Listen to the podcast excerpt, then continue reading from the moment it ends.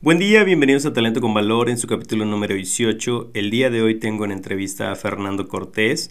Fernando es especialista en relaciones laborales en una compañía automotriz que es internacional y que tiene presencia en 44 países y tiene más de 250 mil empleados.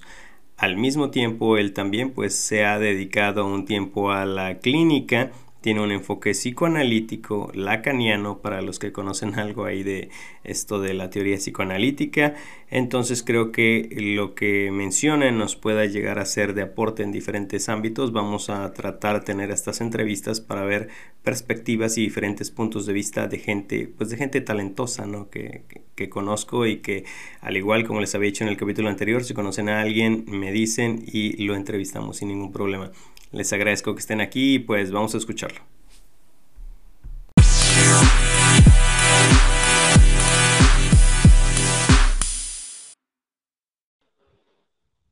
El StreamYard me pregunta si es que estoy convencido de, darle rec a esta onda.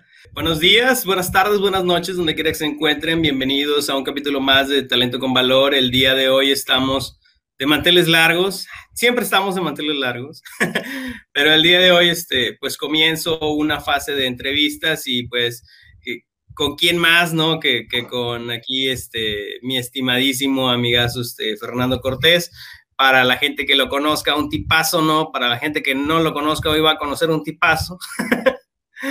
y pues bueno, te agradezco, Fer, que, que seas el primero de, de la lista. Sinceramente, este, esto también es para cumplir un poco aquello que siempre les decíamos a la gente, de verdad. Vamos a sacar un programa de radio y vamos, vamos a hacer ahí un, desmadre, ¿verdad? Vamos ahí a, tratar de compartir algo de, vivencias, de experiencias, de, de, conocimiento. Sinceramente, sabes que eres alguien que, que, te respeto mucho. Eres psicólogo, este, pero pues al final, este, si, si quieres darte ahí un, un breve intro tú, si, si quieres ahí decirnos este, quién eres, más o menos dónde naciste, porque tú no eres de aquí de, Monterrey, ¿verdad? Este, ¿Cómo llegaste aquí con nosotros? Todo eso. Claro, gracias Alberto. Bueno, principalmente por el espacio, siempre he estado convencido que este tipo de, de plataformas, de escenario, pues nos permita conectarnos, ¿no? Y, y, ahora más, estamos viviendo una época bastante interesante en donde definitivamente eh, a distancia podemos abrazarnos, ¿no? Y esta es una forma como de interactuar de poder compartir, enseñarnos, aprender, desaprender. Entonces, para mí siempre también va a ser un placer. Tienes razón, siempre entre la broma y la broma, siempre compartimos tú y yo eh, eh, el compañerismo en la misma empresa durante tres, cuatro años aproximadamente. Eh, no trabajábamos directamente, pero pues, éramos compañeros de trabajo, le reportábamos finalmente al mismo jefe, ¿no? Y fue un gusto y un placer siempre compartir contigo las convivencias, el trabajo, etcétera definitivamente ahorita lo, lo, que, lo que más impone en, en, la vida diaria es justamente esto, ¿no? Si, no sé si está hasta bien o mal, pero el hecho ya de abrazarnos a distancia tiene una ventaja también muy grande, que esto que estamos ahorita hablando se va a poder escuchar dentro de algunos años. Entonces, estamos sí. viajando al futuro, ¿sabes? Nos están escuchando en el futuro. Entonces, eso, eso lo vuelve más interesante aún. Te agradezco el, el, espacio. No sé qué cosas interesantes tengo, tengo que contar. Soy una, una persona promedio. Sí, definitivamente he tenido algunas aventuras interesantes en mi vida.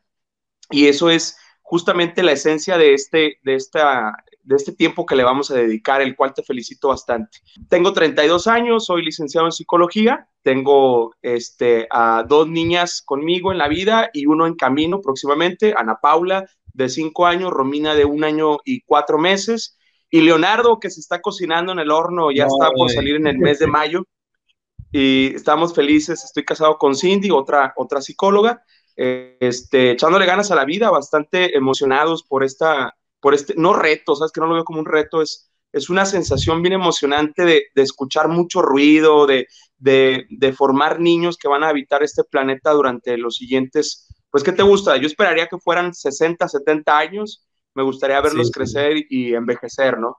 Algo de lo cual, pues, no estoy seguro y eso, eso no, no, no puede descartarse. Eh, nací en Ciudad Guzmán, Jalisco, en el 88, eh, llegué en el 2000, julio del 2000 llegué a Monterrey, por, por, una necesidad, esta migración que se dio al inicio del milenio, pues evidentemente era por muchos factores políticos, sociales y económicos que estaba viviendo el país, y yo fui parte de, esa gran, de ese gran número que salió de, de esta zona geográfica del país. Jalisco atravesaba una época complicadísima en muchos sentidos eh, eh, eh, económicos y, y, pues el pueblo de donde yo soy, Tuxpan específicamente, a, 30 minutos de Ciudad Guzmán, donde nací, pues es una, es una zona agrícola, ganadera, con bastante desarrollo continuo, ¿no? En estos sectores. Pero quizás en este momento, si no hubiera llegado a Monterrey, me hubiera dedicado a alguna de las cosas de las que te estoy hablando. Pero aquí estamos, habemos Monterrey desde el 2000, ya soy regio prácticamente, ya acostumbro a hacer mis carnitas asadas de pronto y, y, ya hasta el tono golpeado que me sale ya no es tan cantado como el de Jalisco. Y, sabes que eh, había una revolución cultural bien interesante en Monterrey, ¿no? Estaba la, la bien llamada, eh, esta época musical, la avanzada regia. Yo entré a sexto de primaria, eh, tenía 12 años aproximadamente cuando, cuando entré a sexto año una experiencia fabulosa porque de venir de un pueblo muy pequeño con, con 6 mil habitantes en aquel momento, se convirtió en una gran ciudad con muchísimo movimiento. Entonces, pues estuvo extraordinaria la experiencia, ¿no? Veía mucha gente apresurada, veía mucha gente con prisa al subir al camión, al trasladarse, al hablar, hablar muy rápido y, y muchas cosas, ¿no? El tema comercial fue un tema que, me, que se impregnó en en mi ser. Eh, y ahorita si quieres platicamos de ese asunto porque seguro va a salir el tema. Pero sí fue una época bastante bonita, ¿no? llegué escuchando al Chuntaro Style, imagínate, a Jumbo, estaba este, también por ahí bastantes grupos musicales bien interesantes. ¿Y por qué toco este tema? Porque al final este es el, e, el tipo de cosas que hace que la gente modifique su pensamiento, ¿no? La música, todo el tema cultural influye demasiado en, en, las sociedades, así es. Sí. Oye, este, al final, digo, te, te hiciste y estudiaste psicología. ¿Por, por, qué, por qué te quisiste ir por, por esa línea de, de carrera, no? Tu pregunta me recuerda a la pregunta que hacen los maestros cuando entras en el primer semestre de psicología. A ver, quiero que me digan por qué eligieron psicología. No, bueno, te, se, repetía, y se repetía cada semestre o cada tetra, dependiendo de dónde estuvieras. Sí, o sea, en, mi universidad te la, te la preguntaban siempre. yo tuve un maestro que nos preguntó al final de la carrera, lo que, el motivo por el cual eligieron estudiar psicología es por el mismo que ustedes se sienten tranquilos de estar aquí y pues, ¿no? Empiezas a, a, como dices, caramba, yo entré por otra cosa, pero bueno, pues aquí estamos. Mira, eh, ¿por, qué, ¿por qué decidí estudiar psicología? Te voy a decir dos cosas, te voy a responder de esta manera todo aquello que nos duele y todo aquello que se convierte en, un dolor que puede ser inconsciente, no necesariamente es algo, que, podamos reconocer a, flor de piel, se convierte en los motivos de nuestro actuar. ¿sí? Entonces, definitivamente eh, tuve una infancia bastante bonita. Eh, en la cual estuve rodeado de, dos figuras maternas, eh, matriarcales bien fuertes, bien interesantes, que es mi madre y mi abuela. Y, estoy muy agradecido de eso porque eso, eso me formó, ¿cierto? Sin embargo, uno cuando va creciendo quiere encontrar respuestas, ¿no? Sobre, sobre situaciones muy específicas de la vida. Y yo creo que cualquier psicólogo elegimos esta carrera porque queremos encontrar el, el resultado de lo que hemos vivido hasta ese momento. Entonces, evidentemente, elegir psicología es una forma de curarse a sí mismo y de encontrar respuestas que, que quizás no las estás encontrando por ti solo, ¿no? Y quieres ir en búsqueda de algo. Por ahí se habla mucho que el psicólogo se sale de este círculo, es la ovejita negra, ¿no? Porque se sale del círculo del, drama familiar para entender cómo es que está cimentada la historia de la, de la familia. Y eso no lo supe sino hasta el finalizar la carrera, ¿verdad? Pero al inicio te voy a responder, el segundo punto es porque eh, uno quiere supuestamente entender la mente humana, ¿no? Pero lo que no sabe es que lo que está tratando de hacer es entenderse a sí mismo. Entonces yo creo que por eso, por eso elegí la, la, carrera de psicología. Exacto, es por ejemplo, en mi caso también yo, yo siempre, pues ya sabes, ¿no? Lo, que dicen de que te vas a morir de hambre de psicólogo y ese tipo de cosas, pero este, yo soy un convencido, exacto, no es cierto, yo soy un convencido de que independientemente de cualquier cosa, yo quería estudiar esto, por eso mismo que tú mencionas, yo, yo quería entender cómo es como funciona la mente humana, el comportamiento y todo esto, ¿no? Es decir, hallarle como una, una causa o un porqué, ¿no? Y ciertamente este, estoy encantado con, con, todo lo que aprendí. El mundo de la psicología no lo ha descubierto todo. Este, qué bueno, todavía falta mucho trabajo que muchas generaciones deben de seguir ahí trabajando. Pero es cierto lo que mencionas, o sea, al final puede ser un acto casi egoísta de uno mismo, ¿verdad? Inconsciente, por querer, por querer saber más de, de sí mismo, ¿no? Por, querer aprender. Tú decías una frase cuando trabajábamos, que casi siempre, ¿no? Decías, el, reprimir enferma, ¿no? Entonces, entre, entre nosotros, colegas, ¿verdad? Podríamos entender esto, pero podrías explicarle a, la gente, ¿no? Este, qué, qué, es lo que quiere decir esta frase o, o a, qué situación puede aplicar, ¿Qué, qué, caso has visto a lo mejor. Tú que, tú que sí llevaste clínica también, yo solamente por un tiempo en, las prácticas de la, de la, facultad, pero tú saliste y todavía seguiste, este, pues, teniendo sesiones, ¿no? Entonces, ¿qué, qué, nos puedes compartir de eso? O, o, de otros mecanismos de defensa, ¿no? Que en ocasiones vemos en el día a día. Sí, correcto. Me, me pone en un conflicto tu pregunta porque todo el tema que tiene que ver con psicología esta maravillosa ciencia que hemos decidido este, encauzar a la vida, yo creo que tiene, tiene muchos paradigmas y durante los últimos 50 años, si no me estoy equivocando, cada quien ha, puesto su granito de, de, arena sobre el tema, ¿no? Pero tienes razón, yo creo que una de las frases que siempre utilizábamos entre broma y broma, este, se asomaba la verdad cuando, cuando yo utilizaba esta frase eh, muy frecuentemente en, en, nuestras charlas cotidianas, el que reprime enferma. Y bueno, si reprimes enfermas, evidentemente, esto se conoce desde hace mucho tiempo. Yo creo que es una consigna médica incluso que nos permite entender que el ser humano eh, en esta dialéctica mente-cuerpo eh, tiene una conexión bastante fuerte y no la hemos entendido. Entonces, eh, el cuerpo está, está formado por la propia mente, ¿no? Y lo que la mente ha absorbido del entorno. Definitivamente el bloquearnos o el, o el todo el tiempo detenernos a elegir aquel deseo que está dentro de nosotros, nos comienza a, evidentemente, a detener, ¿no? Mira, lo, voy a tratar de poner en, palabras muy sencillas. La frase que normalmente, esta que estamos hablando, los, momentos en donde normalmente yo la pronunciaba era cuando detectaba que alguien intentaba eh, detenerse con, hacer algo que quería, ¿sabes? Es decir, evidentemente yo conozco, conozco a Alberto y sé que a Alberto se le antojaba una hamburguesa de un restaurante cercano de la oficina, pero pues en vez de pedir su hamburguesa que tanto quería, pedía una ensalada porque traía la opresión de, de chin y peso. Te estoy poniendo como ejemplo, pero no es verdad, ¿eh? Yo utilizaba normalmente esta frase para ¿eh? decir, es que te estás reprimiendo.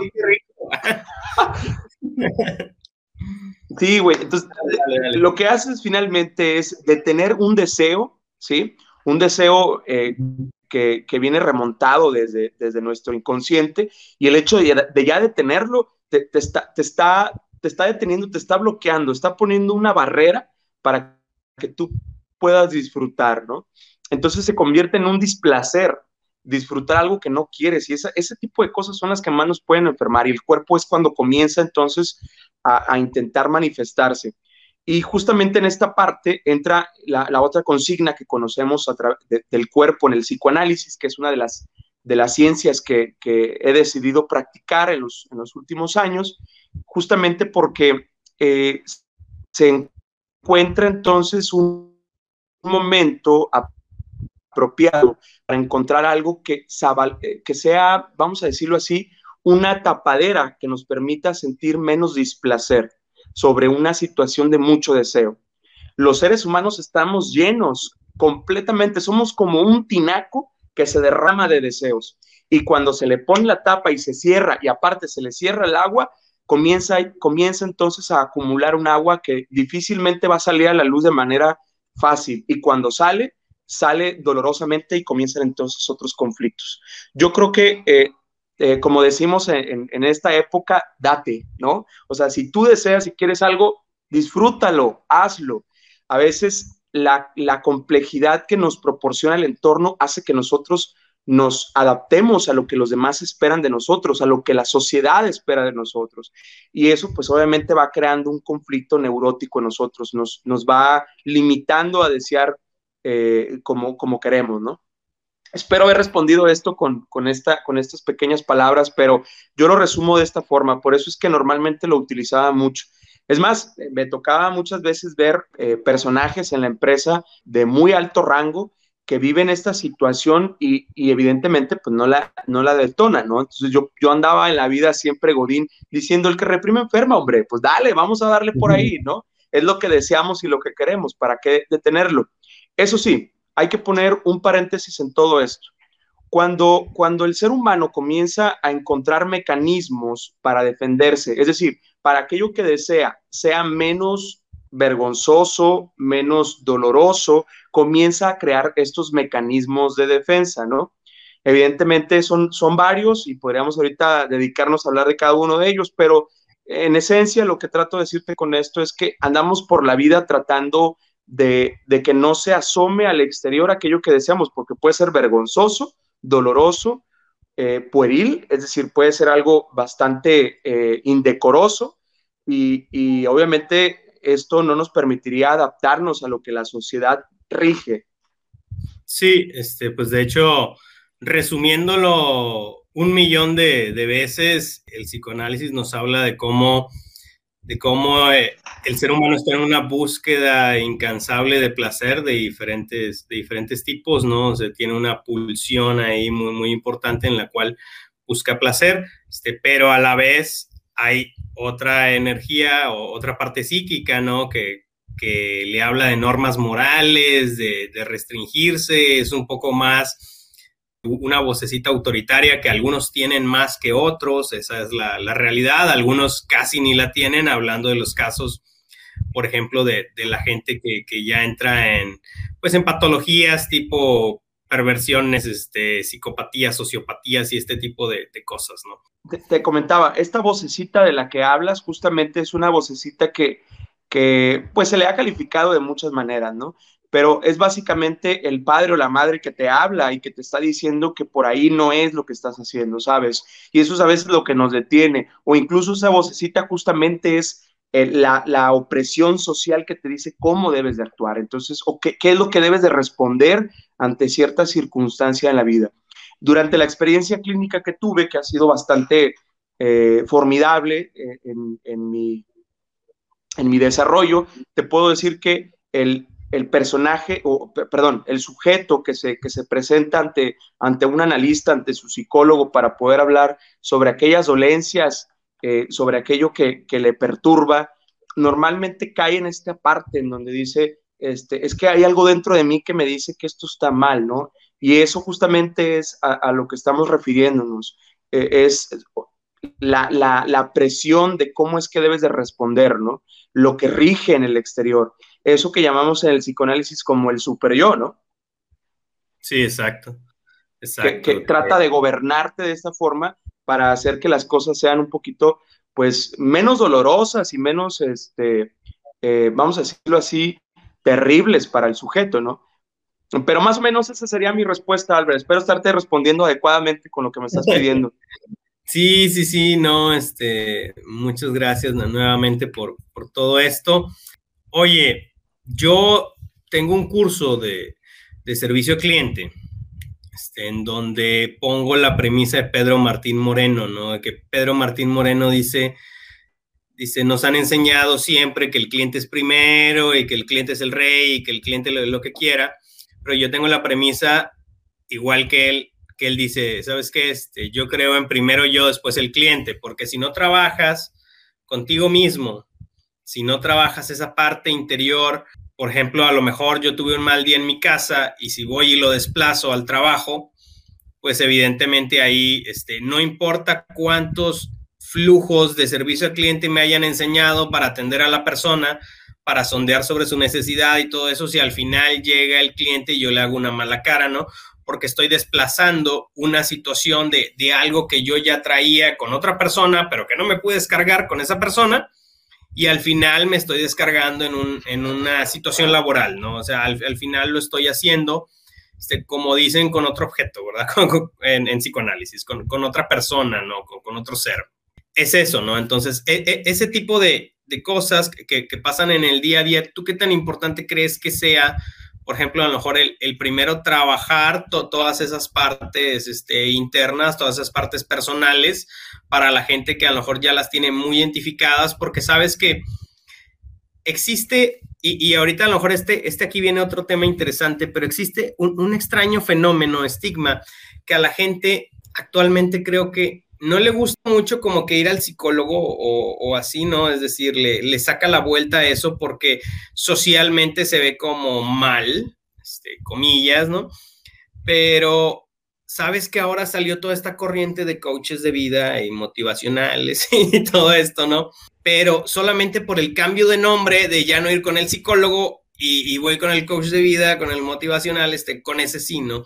Entonces, a mí se me hace muy extraño el fenómeno de cómo nada más la pura mera palabra, es decir, los dos van a tratar algo que se trata sobre la mente, sobre el comportamiento, sobre esto, pero la pura mera palabra te hace que vayas con una persona que, mi respeto es para todos los coaches, este, pero, pero que a lo mejor llevaron un estudio pues un poco más breve sobre la mente humana, sobre el comportamiento, un poco no, no tan profundo, enfocado en otro tipo de cosas definitivamente este, pero que a lo mejor sí deberían de darse la oportunidad de probar alguna, alguna corriente psicológica, ¿no? Es decir, a, algún tipo de, de, terapia y de durar, porque, eh, y este es un tema que, que, definitivamente tú sabes más, ¿no? Es decir, el índice de, en el cual la gente va a una terapia y lo deja también es, es bastante alto y es algo que los psicólogos claro. ya, ya, esperamos porque le llaman que es como una resistencia, ¿no? De, del mismo paciente, de, de la gente que asiste a una terapia,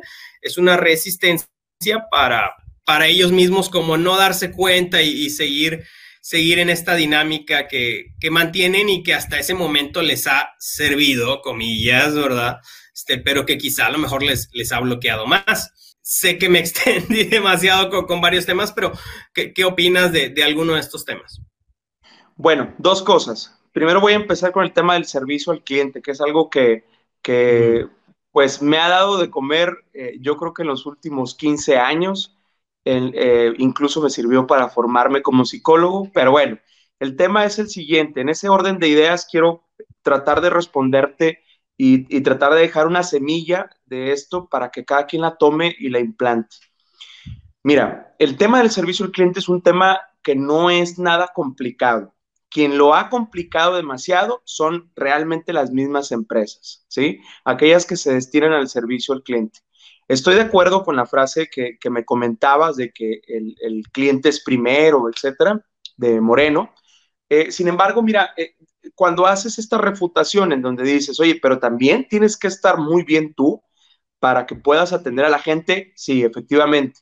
Y justamente por eso te decía que es la bronca que tienen todas las empresas hoy en el mundo. Algo que debemos de entender es de que no podemos contratar a cualquier persona para que esté al frente de una compañía, ¿sí? Es decir, ¿cuál es el frente de la compañía o este front office que tiene la cara eh, al exterior o con los clientes?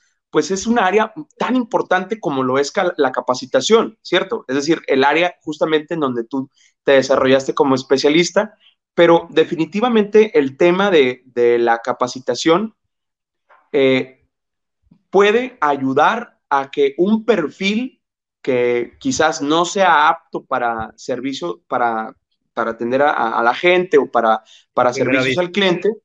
Sí, sin embargo, lo que debemos de considerar aún más importante es cuál es la historia particular de la gente que se encuentra al frente del servicio. Eso es importantísimo, es muy básico y lo han dejado descuidar mucho. Las empresas por ahorrarse tiempo en el reclutamiento, en, en, la investigación, en la selección del personal, no, subestiman demasiado la historia particular de las personas. No hay tiempo para eso, eso es una realidad, las empresas necesitan contratar, ¿verdad? Hay una urgencia por, por llenar este, e, e, esta necesidad de cubrir un servicio. Bien, ¿por qué lo digo así? Por, lo siguiente, porque la, la persona que se encuentra al frente de un servicio dando la cara debe tener un perfil muy específico. Decirte ahorita en este momento cuál es el perfil que debe de cumplir esta persona nos va a llevar toda la charla.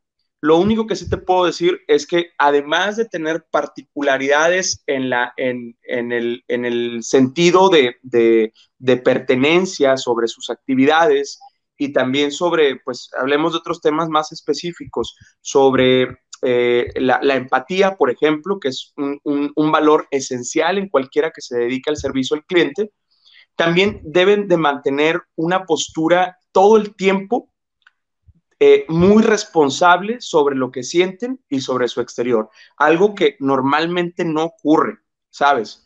Porque date cuenta, tú vas a, un McDonald's, ¿no? Y pues la fila está enorme, eh, hay solamente seis jovencitos trabajando y uno de ellos es el supervisor del turno. Y tienen una fila de autos en el exterior y aparte hay comensales que están comiendo ahí y luego hay repartidores de diferentes plataformas. Están presionados esos seis personas por sacar adelante los pedidos. Y la presión que tienen ahí sobre la presión que sienten por, por sacar adelante sus metas, sus objetivos de, de tiempos y atención, más los problemas con los que ellos cargan, son un factor importante para el resultado final, ¿no? Y lo acabas de decir bien. Yo creo que para, para estar en el, frente de una empresa, en el frente del servicio, necesitas tener una mente completamente eh, flotante y despegada de, de, lo que vives, de tu propia realidad, para poder empatizar con la necesidad del cliente. Y eso es muy complicado. Se puede formar y, y sí es posible definitivamente la capacitación o el desarrollo del personal para que logre esto. Pero es básica, e, es básico el reclutamiento. Tienes que entrar al familiograma, entrar a la historia, a la novela familiar para entender cómo está la situación.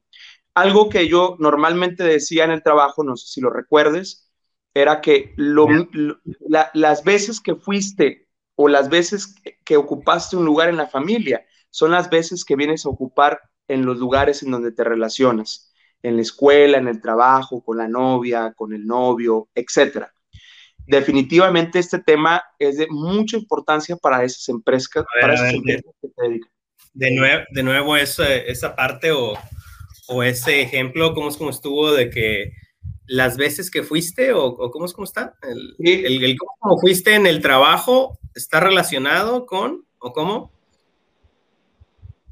Sí, lo, que tú fuiste y lo que, es decir, lo que, lo que el sujeto fue en la familia y el lugar que quiso ocupar en la familia es el mismo lugar que va a ocupar o va a intentar ocupar en el trabajo. Eso es, es, es, ah, psicoanálisis, ¿sale? Entonces, psicoanálisis enfocado en la organización y yo creo que es algo de lo que pues definitivamente no nos hemos metido a lleno, debe de haber literatura, eh, sí hay epistemología sobre el tema, pero definitivamente lo que hay que comprender es que las empresas, por, la, por el poco tiempo que tienen para entregar un resultado, no se detienen a ver estos detalles y son básicos, son muy importantes. De ahí que eh, pienso que las empresas deben de eh, reclutar a gente. No digo que, tenga que ser, que tengas que revisar específicamente todo lo que ocurrió en tu vida y en tu familia, porque eso llevaría mucho tiempo y evidentemente no, no van a dar es decir, no, no se va a poder. Sin embargo, es importante entender cuál es la dinámica familiar. Eso es muy importante. Y en el filtro, eh, cuando entra la gente a, eh, una empresa, pues sí se puede, eh, se puede indagar un poquito cuál es la postura que tiene el sujeto en el núcleo familiar. Y bueno, ese tema es algo a lo que yo apuesto y creo convincentemente que ayudaría a entender qué personas están aptas para estar dentro de un front office, ¿no? De un servicio de, esta primera cara con el cliente.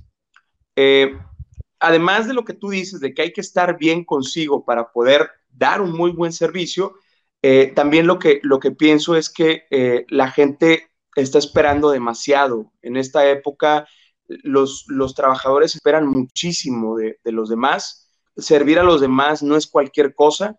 Por ahí hay una frase muy trillada que, que navega en las redes sociales, que es la de la Madre Teresa de Calcuta, ¿no? La que dice servir para vivir o una cosa así.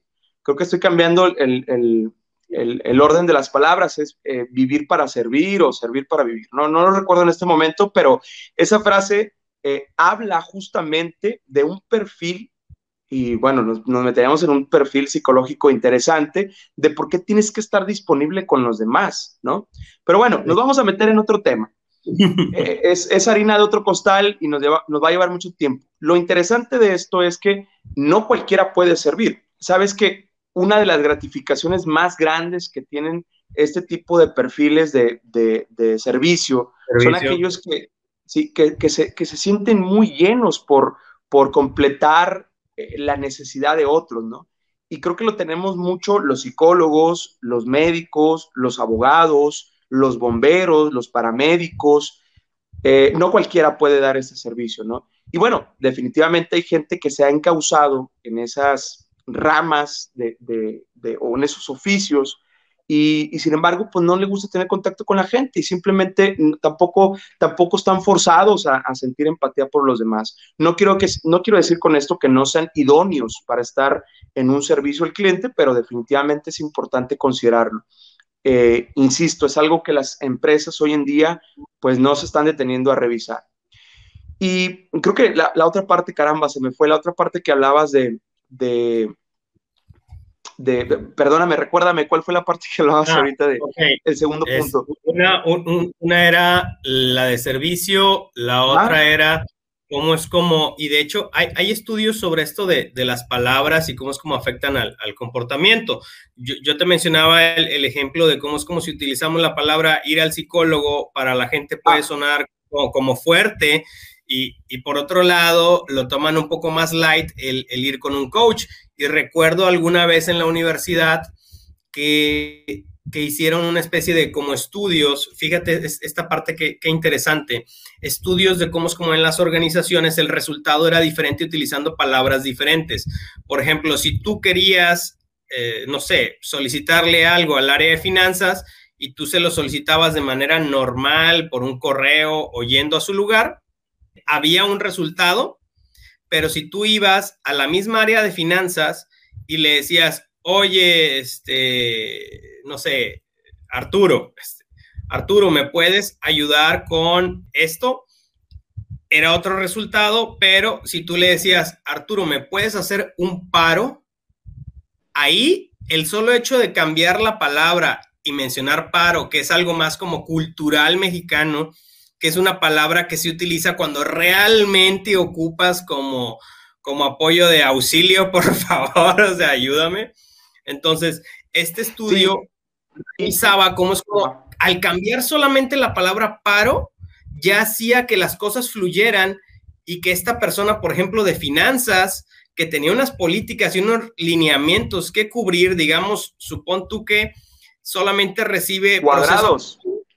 Sí, sí, exacto. Cuadrado el asunto de que solamente diga, yo solamente recibo pagos con cinco días de anticipación, ¿no?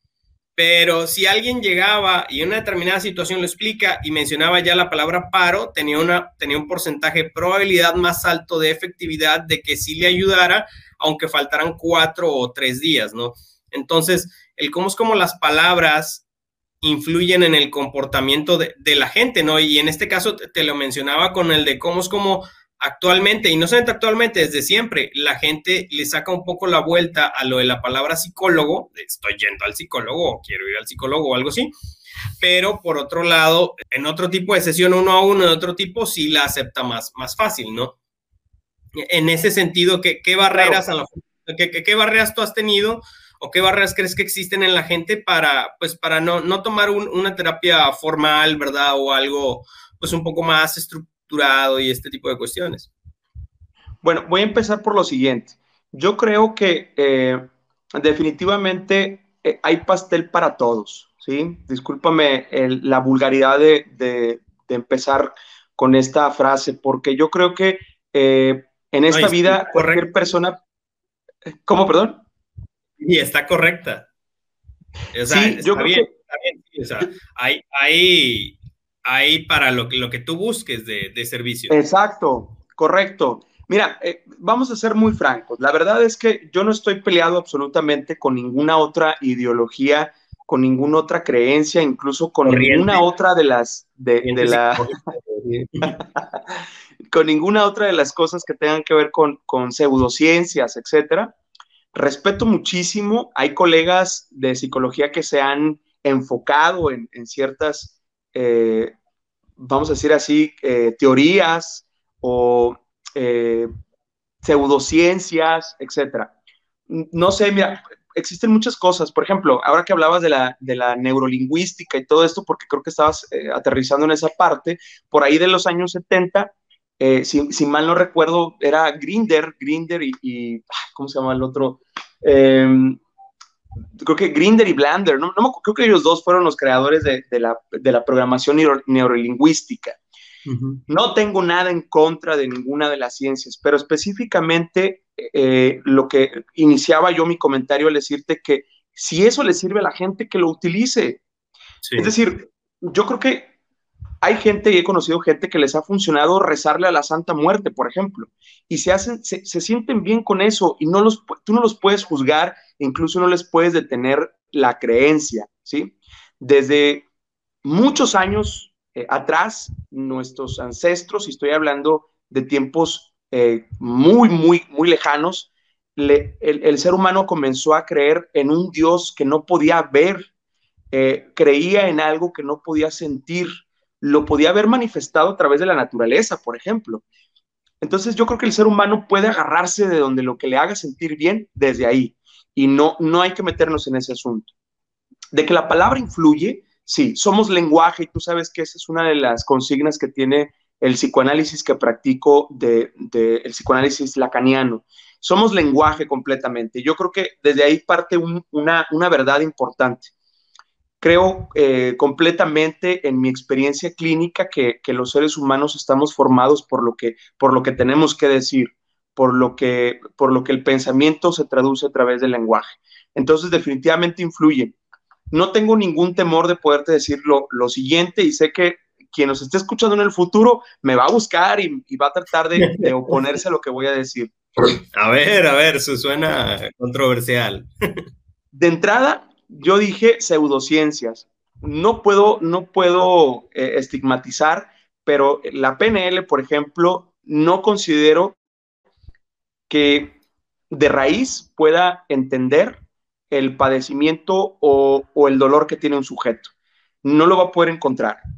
Lo que sí encuentra en muchos sujetos, y me he dado cuenta durante mi experiencia, es que en una única sesión, por ejemplo, en donde está hablando el, paciente o el cliente, como normalmente le llaman, fíjate, le llaman cliente, en, un, en una época eh, mercadológica impresionante del consumismo, le llaman cliente. Desde ahí, desde esa parte, desde esa perspectiva, yo dudo muchísimo que al sujeto se le tenga que llamar cliente.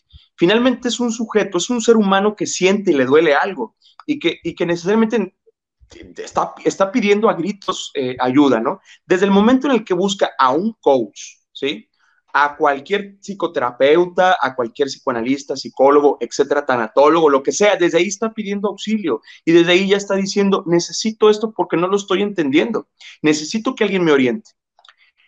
Lo que mucha gente hace que renuncien al psicoanálisis, por ejemplo, que es un proceso que no solamente es en una sesión, eh, lo eh, convierte el psicoanálisis en una práctica un tanto, vamos a decirlo así, no antigua, ni ortodoxa, ni pasada de moda, por el contrario.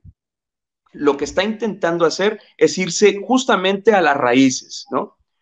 Está muy trillado esto que dicen de que, ay, ¿para qué voy al pasado? ¿Yo para qué quiero entender el pasado? Bueno, porque la, Mira, tan simple como esto, infancia es destino.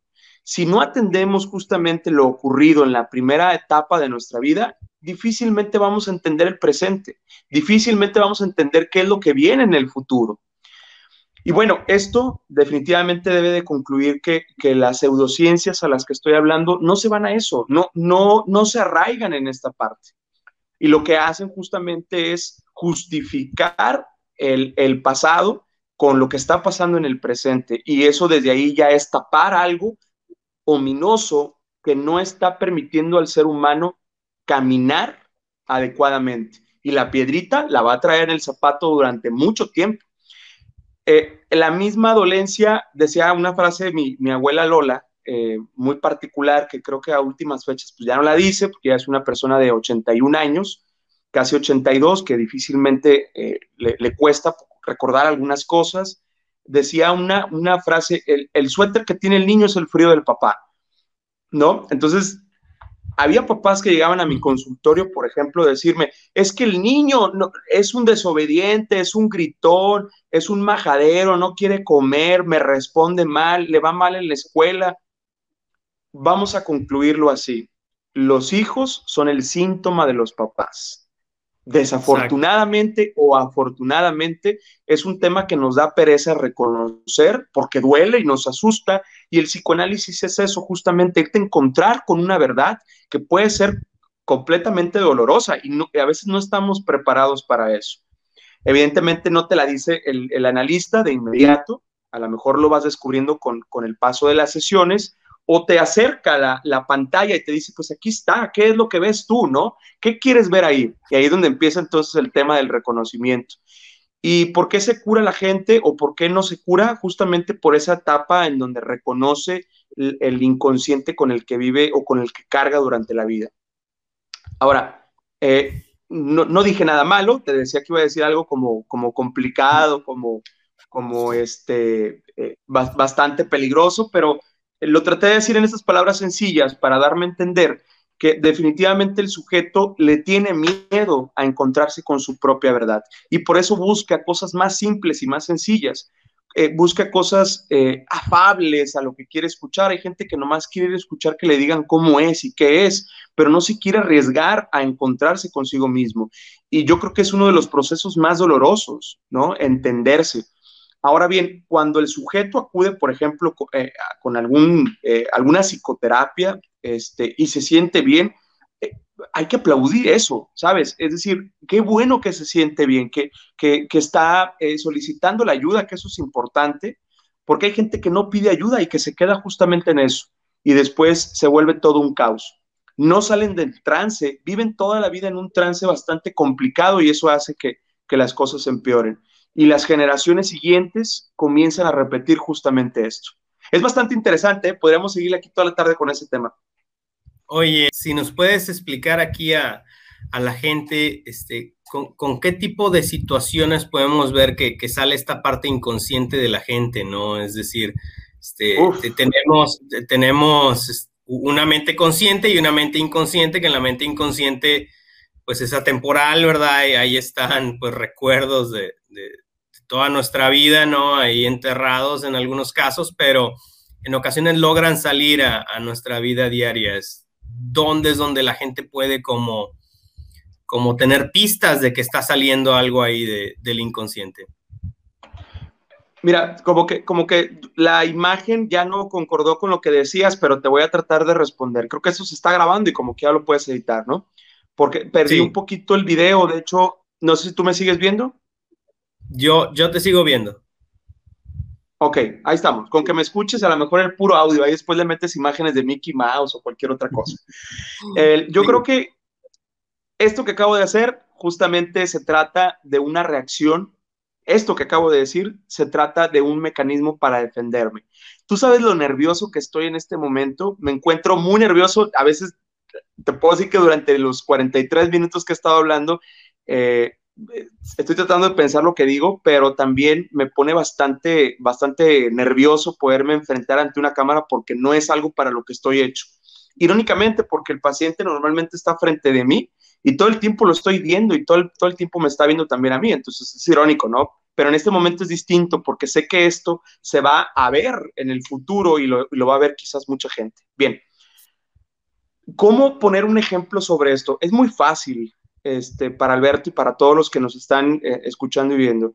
Creo que lo vemos todo el tiempo en el trabajo, ¿sabes? Eh, eh, en nuestras relaciones interpersonales, en nuestras relaciones con, el, con el mundo exterior. Una vez que sales de casa y comienzas a, a vivir en los trabajos, en las escuelas, etcétera, todo el tiempo estamos mostrando una parte de lo que estamos formados con lo que decimos, con lo que decidimos y con lo que actuamos.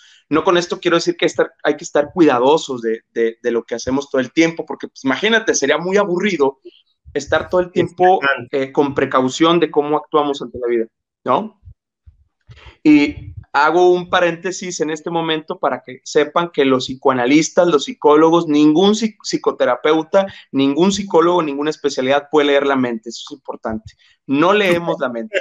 Lo que sí hacemos es justamente escuchar. Hay cosas que se escuchan y que cuando las dicen, entra entonces el inconsciente.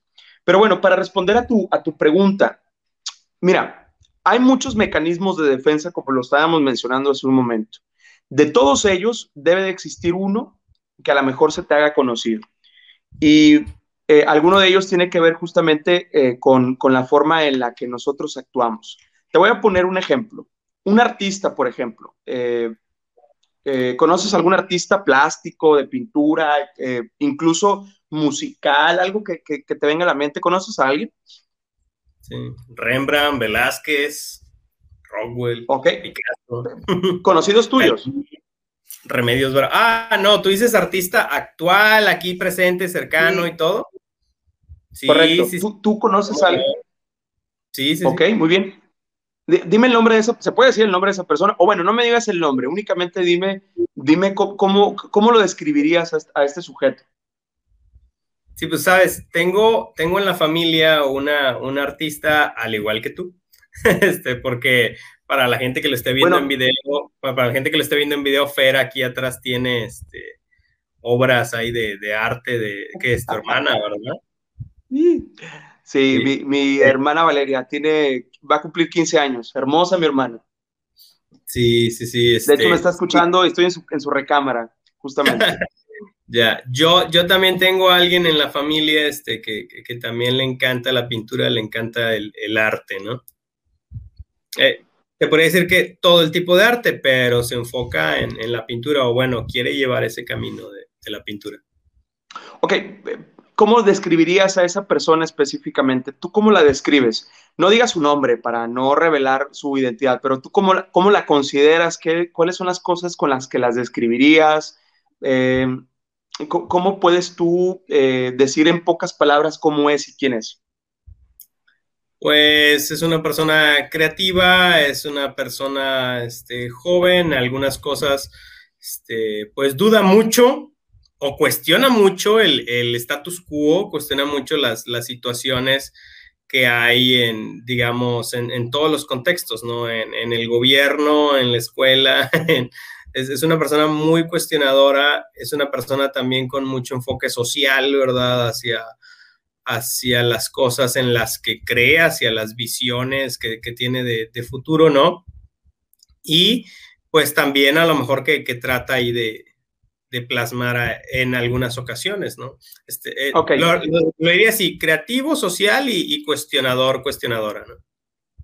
Muy bien. Bueno, esto que, acaba, eh, esto que acabamos de hacer, este pequeño ejercicio, que, no, no sé si valga la pena después que lo puedas revelar, no solamente está diciendo de lo que tú piensas, de lo que tú concibes sobre esta persona.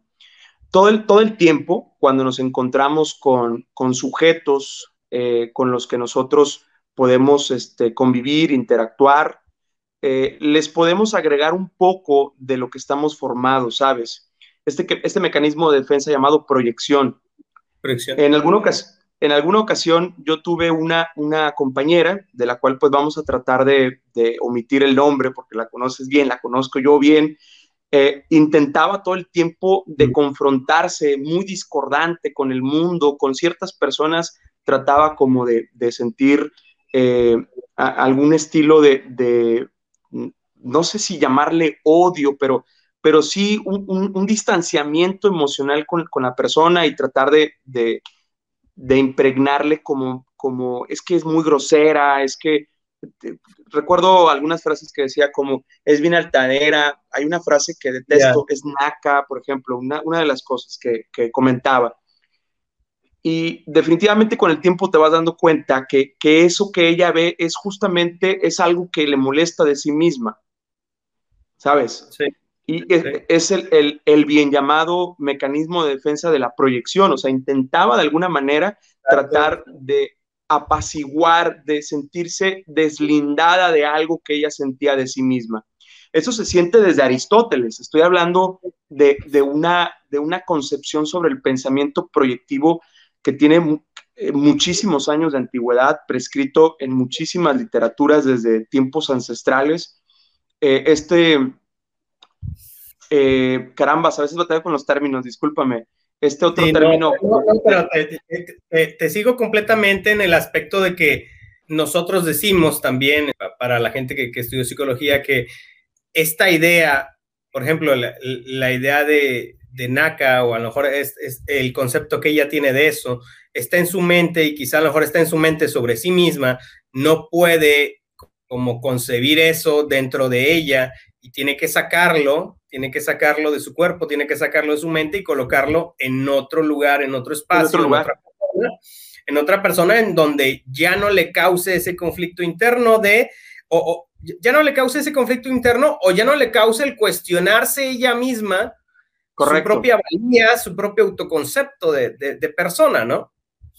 Sí, mi más estimado. O menos, más o menos por ahí, ¿no? Y, algo que se vive hoy en día eh, en las redes sociales, eh, que por cierto es un tema que a mí me interesa bastante, acabas de decir algo bien importante. Eso que le depositamos a los demás evidentemente juega un papel importantísimo en, la concepción de nosotros mismos, ¿no? Pero bueno, nos la pasamos eh, desplazándosela a otra persona, que ese es otro mecanismo de defensa justamente, y, la negación, ¿no? Ahorita hablábamos de, cómo la gente se niega, por ejemplo, a, entenderse, a... Eh, ¿Por qué ir al psicólogo? El psicólogo es de locos, ¿no? O sea, ¿por qué tengo que ir al psicólogo? Eso eh, eso ya, ya está pasado de, la raya, porque al final es para gente enferma, para gente que está mal, para gente que se quiere eh, medicar, para gente deprimida, que es otro término trillado y malintencionado hoy en día.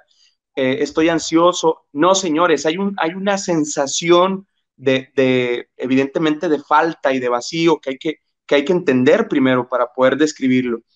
Eh, eh, sin embargo, este, esto que te decía de la negación es algo que hacemos eh, constantemente, nos negamos incluso con nosotros mismos ante muchas cosas y la formación reactiva que hacemos ante esto, pues es desplazarlo o, o aventárselo a otra figura, a otro sujeto, a otro evento, a otra situación.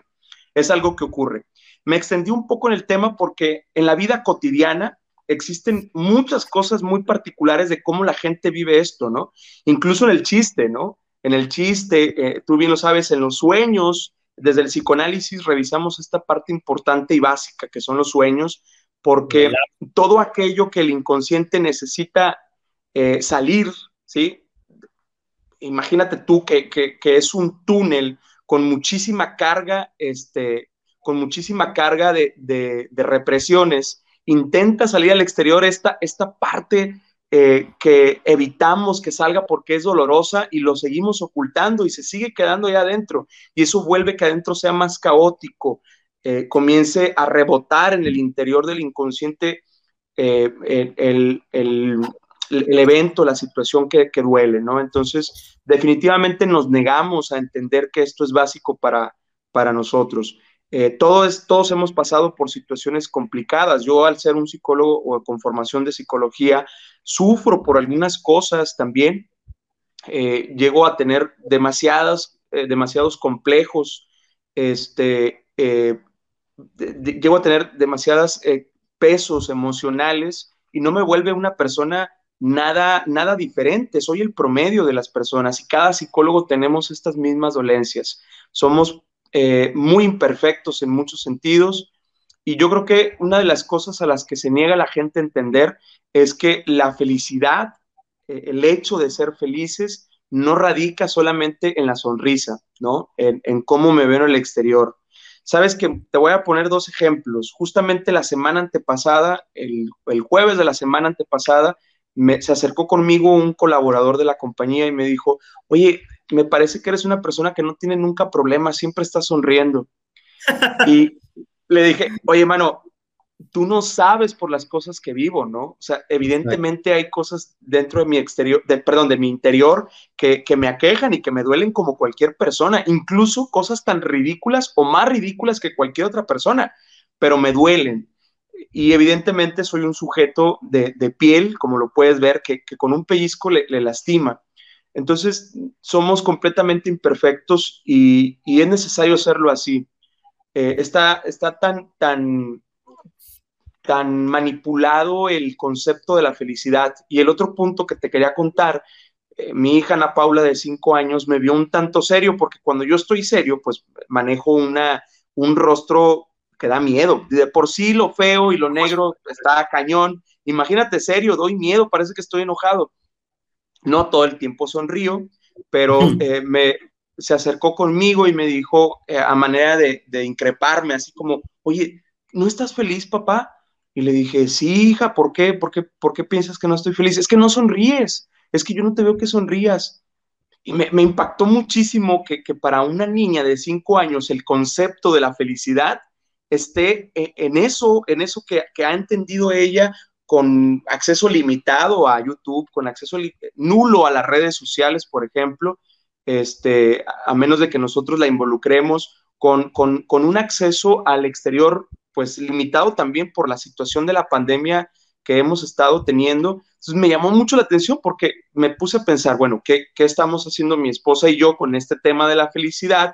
qué concepto tiene, es un paradigma para, ello, para ella este, muy radical, o qué, qué, contenido en la televisión está viendo, ¿no? Me, me, alarmó demasiado y en ese momento le expliqué que la felicidad no solamente era sonreír, ¿no? Había cosas en la vida que disfrutamos mucho hacer y que nos daban felicidad, por lo cual la felicidad podía estar presente en ciertos momentos de, de nuestra vida, aparecer o desaparecer pero que ante las cosas que no nos daban felicidad, es ahí en donde necesitábamos pensar qué es lo que tenemos que hacer para sentirnos bien. Entonces, lo puse con palabras para una niña de cinco años, porque me fue difícil tratar de explicarle con, otras palabras, pero lo pongo como, como ejemplo en esto que estamos hablando, porque también es un tema bastante complicado hoy en día, ¿no? Eh, el adolescente está esperando que todas las cosas eh, y no digo el adolescente propiamente como la única persona, muchos sujetos están esperando a que las cosas eh, que les dan felicidad tengan que estar relacionadas con lo que ven, ¿no? Y bueno, no me quería meter en el tema de las redes sociales, pero las redes sociales influyen bastante en el tema. Mencionaste que, por ejemplo, le tienes alejado ahí este, de, redes a, Paula, pero, por ejemplo, ¿tú qué piensas de qué cosas pudieran estar influyendo o van a influir para un futuro en, esta cuestión de, las redes para esta generación, hablando en pensamiento, en comportamiento, en este, este tipo de, cosas, ¿no? Bastante, mira, yo creo que tanto, tanto tú como yo y muchos de los que tenemos arriba de los 30 años, estamos viviendo una época bastante interesante. Yo, yo hablaba al inicio de, de, esta charla, no me acuerdo si fue nuestro previo o ya, o ya grabando, pero decía, es que este tipo de, de, plataformas, por ejemplo, esto que estamos haciendo, eh, es algo que no imaginábamos, es decir, se pensaba hace 60 años atrás que el Santos que el santo iba a comunicarse desde su desde su desde su reloj desde su reloj con alguien más, ¿no? Este, eh, evidentemente está dando un giro eh, bastante prometedor. Eh, tiene muchísimas ventajas el hecho de estar haciendo esto, de poder comunicarnos a través de las redes sociales. Tiene muchísimas otras desventajas desaprovechadas, mal explotadas, que nos está haciendo que, que la dirección de pensamiento sea muy moldeable para las generaciones que, están viniendo de, de, 20, de 25 años para acá, es decir, chicos de 25 años para atrás, están, están sintiendo que, su vida entera radica en redes sociales y ahí no se encuentra absolutamente nada del todo, ¿no? Evidentemente nos permite comunicarnos, pero eh, el, el ser humano está tan acostumbrado a eh, destrozar las cosas buenas que te, que, te van la vida, ¿no? Yo creo que las redes sociales las hemos mal aprovechado en muchos sentidos. Tú sabes que la malinformación, el influentismo, el, hecho de, el hecho de, nosotros estar eh, en una onda de, comunicar a través de estas plataformas lo que sentimos, no lo es todo, pero sirve, ¿sabes? Es decir, al final eh, lo que se publica y lo que se transmite en las redes sociales tiene grandes posibilidades de que sea falso, sea completamente irreal. Pero vamos a, entender eso, que la irrealidad o la fantasía, que es un mecanismo de, defensa incluso, que esto de, querer eh, embonar en una idea tiene un porqué, incluso la mentira o, el sabotear una verdad también tiene un propósito porque como bien sabes, la mentira tiene el propósito de, hacernos sentir un tanto menos acomplejados, nos permite sentirnos más tranquilos, es otro, es otro motivo para defendernos, ¿no? Y, evidentemente las redes sociales lo que están haciendo es eso, nos están obligando, no, no digo, yo no creo en el ocultismo y estas cosas, hay la posibilidad de que sí, pero bueno, sería harina de otro costal, pero influye demasiado. Sabes que hay muchos antecedentes de cómo las comunicaciones han influido en la gente. Si mal no recuerdas, la, revolución cubana debió haberse ganado en gran parte por la influencia que tuvo la radio en el país. Es decir, todo lo que decía Fidel Castro y sus súbditos eh, en la radio, en la radio, en, la radio convencional de la música, en donde eh, podía escuchar toda la población de La Habana, Cuba y sus alrededores que la revolución cubana estaba ganándose con muy poquitos soldados y ellos anunciaban, vamos avanzando y estamos ganando, cuando en realidad eso no estaba ocurriendo. Sin embargo, estaba influyendo demasiado en el, en el comportamiento de la gente, también en el del opositor. Entonces, evidentemente, eh, está haciendo un paradigma en las redes sociales. Eh, puse el ejemplo este de, la radio de, de Cuba, porque es un claro ejemplo de cómo una información como esta eh, está teniendo en gran parte en el pensamiento humano contemporáneo una forma de manipularse muy fácil. Y no estoy yo para decirlo, y quizás como te lo decía hace un momento, nos vamos a meter en otro tema, cuando, cuando justamente estuvo eh, revelándose las obras de Julio Verne, por ejemplo, que fueron también un, paradigma lleno de, de fantasías, por allá de, los años de 1800, eh, viajar a la luna, ¿cómo viajar a la luna? Decías, caramba, viajar a la luna. Y, la gente, mucha gente se lo, se lo estaba creyendo y veía la posibilidad. Ya lo hicimos realidad. El hombre ya ha viajado supuestamente a la luna, o por lo menos ha viajado al espacio, de manera artificial o no, pero eh, con esto conecto algo que quería también transmitirte. Las redes sociales al final están tratando de, de enseñarnos algo que no queremos aprender, ¿no? Que se trata de la comunicación y tiene que ver con el lenguaje que nosotros expresamos. Hay muchas falacias que me encuentro en las redes sociales sobre el comportamiento humano que son, llegan a tal grado de, ridiculizar la concepción de lo que es ser sujeto, de lo que es ser ser humano, ¿no? Tú lo puedes ver hoy en día con, con los chavitos, cómo se fanatizan con personajes de las redes sociales, eh, eh, que influyen demasiado en su vestimenta, en su forma de pensar. Lo mismo ocurría con la música, está dando un giro completamente. Para responder concretamente y no darle tanta vuelta a esto, te puedo decir que eh, el comportamiento de la actualidad está en torno a Facebook, a Instagram y a otras redes sociales en ese orden, hacia abajo, de, de cómo es que debemos de comportarnos. Sí, a mí me preocupa la, parte en donde, por ejemplo, ahorita que no está regulado, pues un niño puede este, pues hacer su cuenta y todo esto y ver un mundo que quizás no sea así tal cual de lo que sea su realidad y que él crea que así debe de ser o, no sé, ¿verdad? Que, se cree unas, unas ideas que quizá no, no son, ¿verdad? O, no deberían de ser. Y además, ¿quién filtra, como tú dices, la desinformación o, las, las fake news y, todo este tipo de, cosas, ¿no? Es decir, uno como adulto, e incluso hay adultos que se creen las fake news, ¿no? Entonces, están, moldeando una, sociedad de una determinada manera y sí creo que es de mucha importancia la dieta virtual, la dieta este, de redes que quizá puedas llegar a tener, es decir, qué cosas le estás metiendo todos los días a tu cerebro, qué input de información está entrando en base a lo que consumes, es decir, consumes puro chiste, consumes puro, este, no sé, sin, menospreciar sin decir nada a nadie, pero este, puros bailes, puro este, este tipo de cosas, o realmente ya consumes pues conocimiento y algo de mejora o así, ¿no? algo que, mencionaba un mentor que, que tengo es si tú te dedicas a finanzas, tú deberías de saberme identificar este, pues, a los generadores de contenido más importantes del, del tema financiero, ¿no?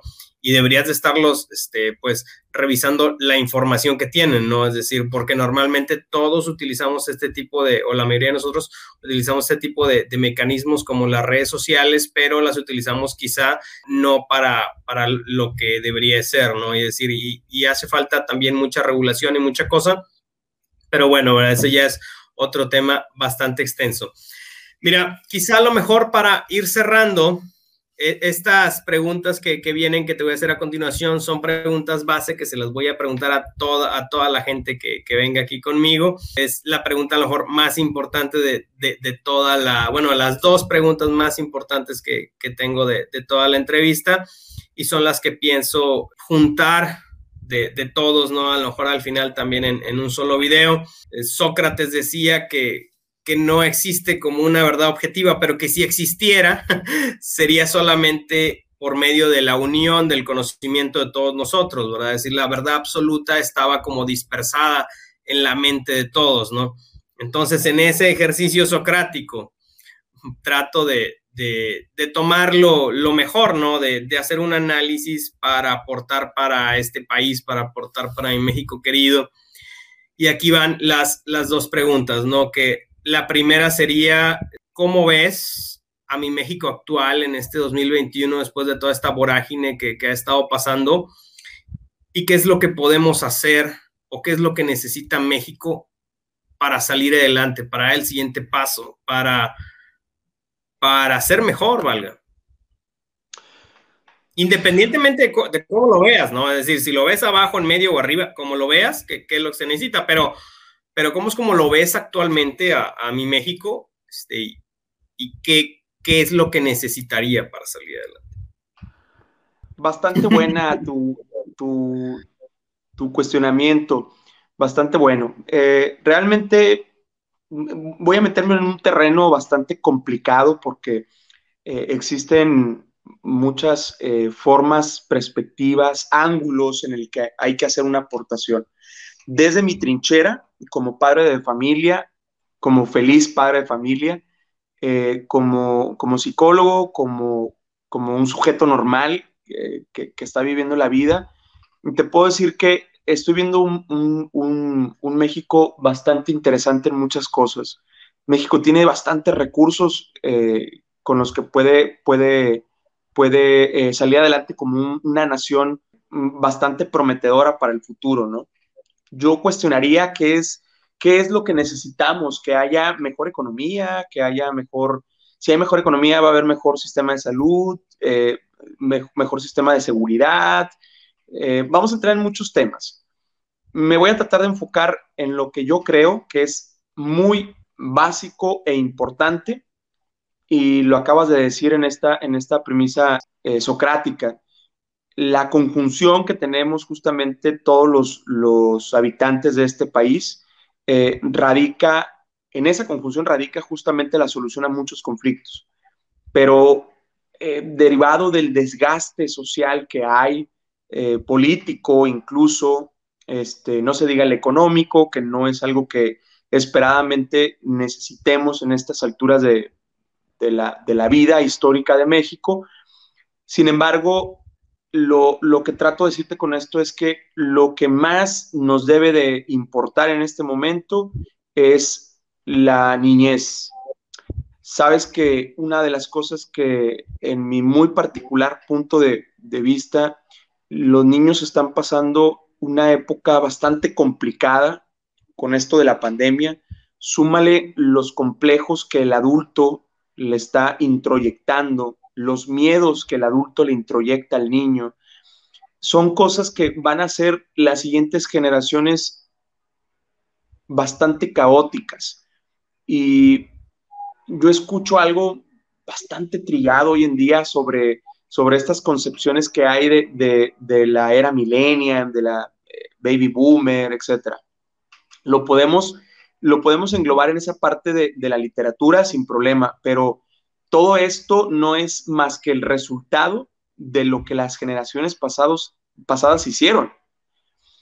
Eh, el avance tecnológico, ligado a lo que estábamos hablando ahorita, el avance tecnológico tiene la intención de hacernos la vida más fácil, ¿sí? Entre menos acabe la pila del celular, es mucho mejor celular.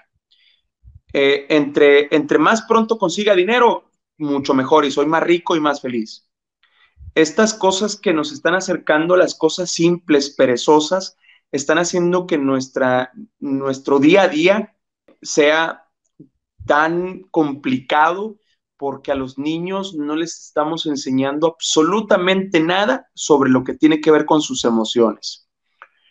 Y, yo creo que lo más importante para que este, este país en muchos sectores eh, avance o salga adelante es cuidar eso justamente, que, la, que el derecho a la salud mental pública sea algo gratuito, algo accesible, Ah, que, se nos sea muy normal ir al psicólogo como, como lo es ir a normal a tratarnos una simple gripa o resfriado a, un, a unas similares, a una Benaví, a un, a un farmacias del ahorro, a, la, a urgencias del hospital. Para mí va a ser un paso enorme, ¿sí? En el contexto eh, de salud pública y en un contexto psicosocial el que sea muy normal acercarnos con el psicólogo a pedir consulta, a, ir a tratarlo, ¿no? Te, puedo decir que eh, yo estoy pasando por un trance, eh, en lo particular, un trance, perdí a mi hermano hace un año, perdón, hace un mes y medio, y ha sido un trance bastante doloroso y, y ha sido bastante complejo. En esa reflexión, con esa reflexión sobre la infancia, me permito dar, me permito eh, decirte lo siguiente. Mm, este país, como ningún otro, necesita urgentemente el acceso a la atención psicológica. Es un tema bastante fuerte que va a dar un giro muy importante en el avance de, la sociedad. Esta sociedad no va a avanzar en ningún aspecto si no se atiende eso tan básico. Algo soñado que, que yo esperaría es que las escuelas, las escuelas públicas, privadas, tuvieran por lo menos un equipo de 10 psicólogos para poder atender a una plantilla mínima de 100, de 100 eh, estudiantes. Y se me hace bastante arriesgado lo que estoy diciendo, pero mínimo arrancar con eso, ¿no? Eh, evidentemente se necesitan bastantes alumnos egresados bien preparados que tengan este sentido urgente de tratar un tema social como lo es eh, la psicología humana. Entonces, cuando la salud pública tenga dentro de su prioridad la vacunación, ¿sí? la campaña de vacunación y la atención psicológica, vamos a dar un giro bastante importante. Eh, no te puedo yo pronosticar en este momento cómo va a ser el niño de, de ahorita en la adultez, dentro de 30, 40 años, pero quizás no vaya a ser lo que esperaríamos, o quizás sí, ya con tanta información a la mano y con el avance tecnológico nos podrá dar un, giro inesperado, pero te puedo decir que hoy en día se viven bastantes cosas allá afuera. Tuve la oportunidad de estar cerca de la clínica en, varios sectores, públicas y en la privada, y me di cuenta de que el adulto actual, eh, sea cual, cual, cual sea, está educando desde casa a niños que en el futuro les va a doler absolutamente todo. Y niños violentos, niños bastante eh, propensos a, sentirse eh, superiores o a sentirse inferiores. Eh, niños que están viviendo en un mundo en donde la cerveza, por ejemplo, debe ser el detonante de la felicidad, en donde se le debe de desplazar a ídolos de la televisión, del deporte, como figuras bases para comportarnos y creo que eso lamentablemente no va a funcionar. A los niños no se les está dando el cuerpo que necesitan y la figura. Es, es creo que un tema social que, que, a mí me ocupa y creo que desde mi trinchera yo lo haría, ¿no? Entonces, creo que sería lo primero que, que yo te podría responder con esto que me estás pidiendo. Espero haber sido claro. No, sí, bastante. Este, muchas gracias. La idea es juntar también las perspectivas de, diferente gente y, pues tratar ahí de, hacer este ejercicio. En mi caso, el ejercicio también lo hago porque hay una frase que, le escuché hace tiempo, creo que fue a Diego Rosarín, que, decía, hay que intentar llegar al futuro pues, como orgulloso, ¿no? De, de lo que hiciste, este, sin, sin vergüenza al futuro. Es decir, en algún momento vamos a llegar al futuro y, eh, o a estas fechas, ¿verdad? No sé, por decirte un número al 2050, y qué, qué tan orgullosos vamos a estar de lo que hicimos en la, en la etapa quizá a lo mejor más productiva de nuestras vidas, ¿verdad? En la etapa a lo mejor 2010, 2030, qué cosas hicimos, qué cosas dejamos de hacer, qué cosas vimos que estaban mal y no hicimos nada, ¿verdad? Como, como sociedad, qué, qué cosas sí podemos hacer aunque sean mínimas. Por ejemplo, en tu caso, el simple hecho de que trates lo más posible y a detalle atender a, tus hijas, ¿no? El otro día me, me preguntaban qué es algo que sabe el psicólogo como muy claro y que la mayor parte de la gente no. Y yo le respondí algo así como que, pues, eh, el poner atención desde cómo miras a, a tus hijos, ¿no?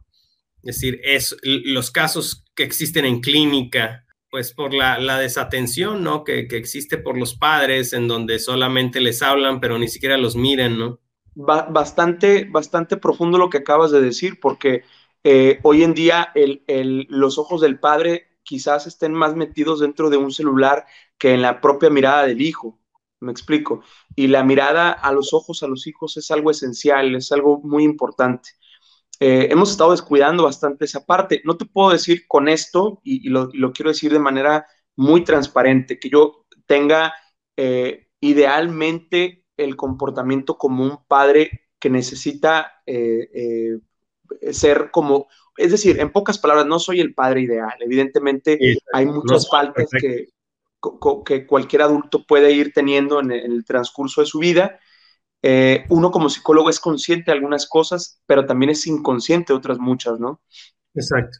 Eh, este, yo creo que por ahí el tema justamente de, responderte de esta forma es tratar yo de transmitir con, con estas palabras que necesitamos mirar más a nuestros hijos a los ojos, eh, saber por qué se están moviendo así, por qué están diciendo eso y, y entenderlos a cabalidad.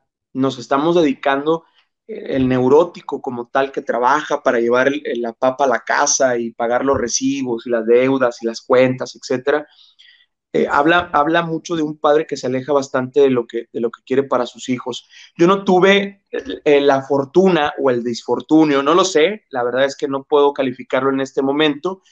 No tuve una figura paterna próxima en, mi vida. Eh, es decir, por ejemplo, mi padre estuvo conmigo los primeros cinco años de mi, de mi existencia y de ahí en adelante, pues no supe nada de él, no tuve ninguna, este, eh, vamos a decirlo así, ninguna referencia de lo que era un papá, ¿no?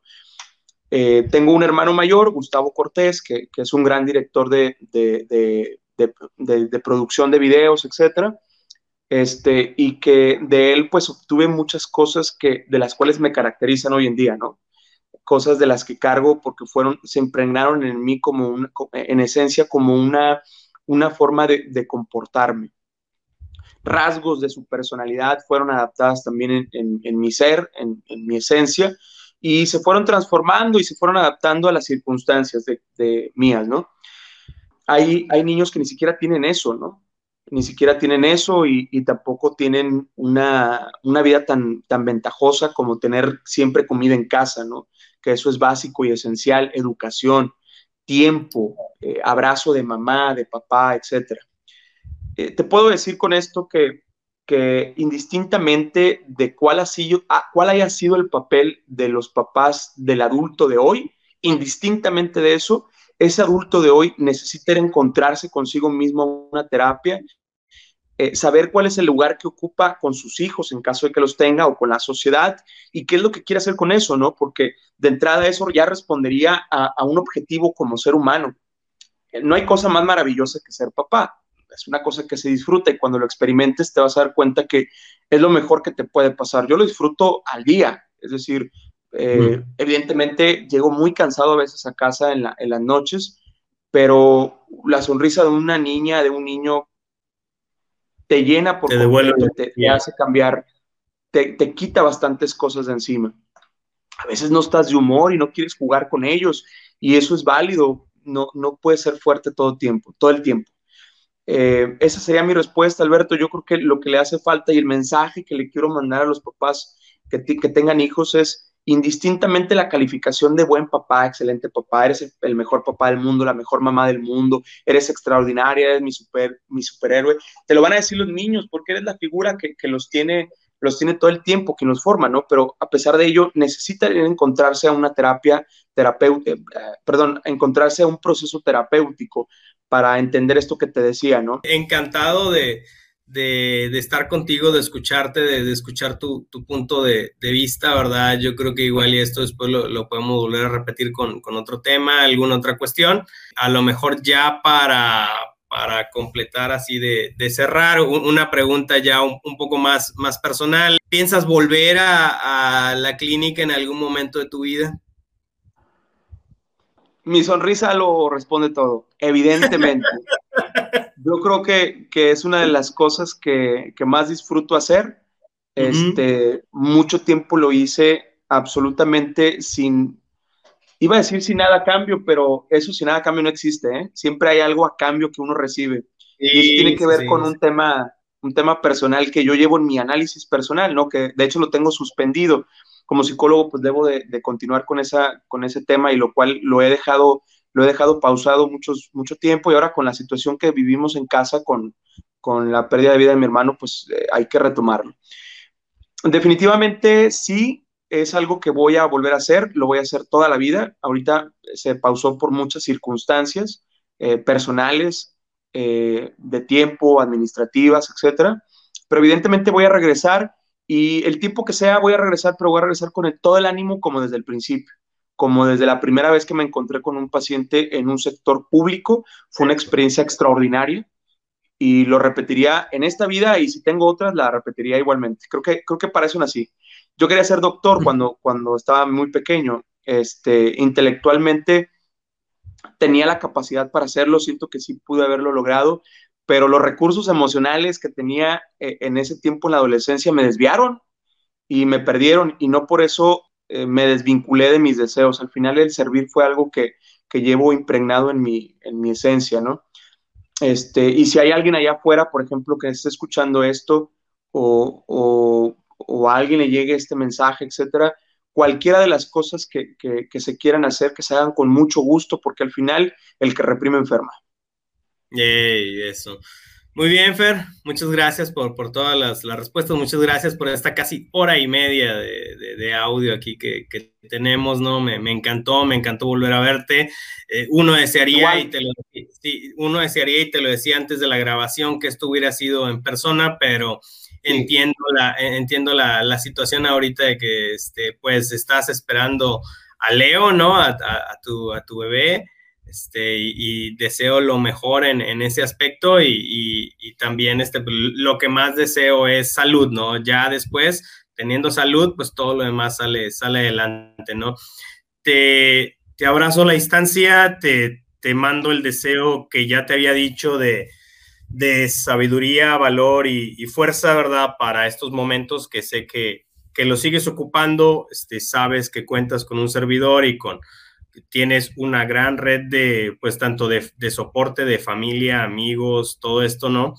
Y sé que, estoy ante una persona con, un gran procesamiento mental, entonces sé que estarás bien, pero cualquier cosa que se ocupe, ya sabes, ¿no? Estamos aquí en, en esto y pues te reconfirmo el agradecimiento de, haber estado hoy en, esta llamada, mi estimadísimo Fers. No, hombre, gracias a ti. Eh, yo, yo estuve pensando desde que me lo propusiste, estuve pensando bastante en cómo iba a ser esto. No dudo que sea algo que pueda eh, desinformar, porque así es a veces, informar o, estamos haciéndole eh, con esto a alguien un, buen aprendizaje o desaprendizaje. Lo que quiera que sea, es un punto de vista muy particular. Eh, no, no, estoy representando absolutamente ningún ideal, ningún tipo de, de secta, etcétera. Pero lo que sí es que todo esto que hemos platicado hasta el momento, espero que sirva para algo bien o para algo mal, pero que sirva, ¿no? Eso es lo importante. Gracias a ti por todo, por, por el tiempo que nos conocemos. Eh, también he, tenido bastantes cosas positivas que decirte de frente y te lo digo a la distancia, tu profesionalismo y la capacidad de razonamiento que tienes es impresionante. Eh, te, te, te, aplaudo bastantes cosas que, que tienen que ver con, con la postura que tú tienes ante los demás.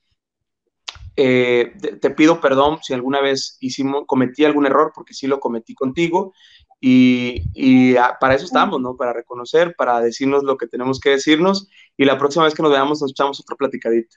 Te mando un abrazo también. Muy bien. Abrazo, Fer. Y este, pues, espero no, no sea la última vez y espero este, pues verte pronto. Sé que estás ahí en familia, así que este, si quieres, ahorita ya, ya voy a ir aquí, este, le voy a dar aquí terminar, finalizar esto.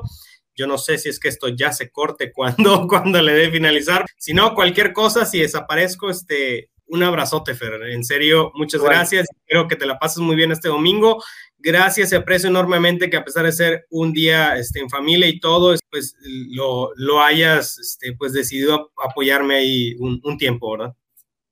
No, gracias a ti. Gracias a ti. Te mando un abrazo. Cuídense mucho. Éxito. Gracias, gracias para los dos, para todos.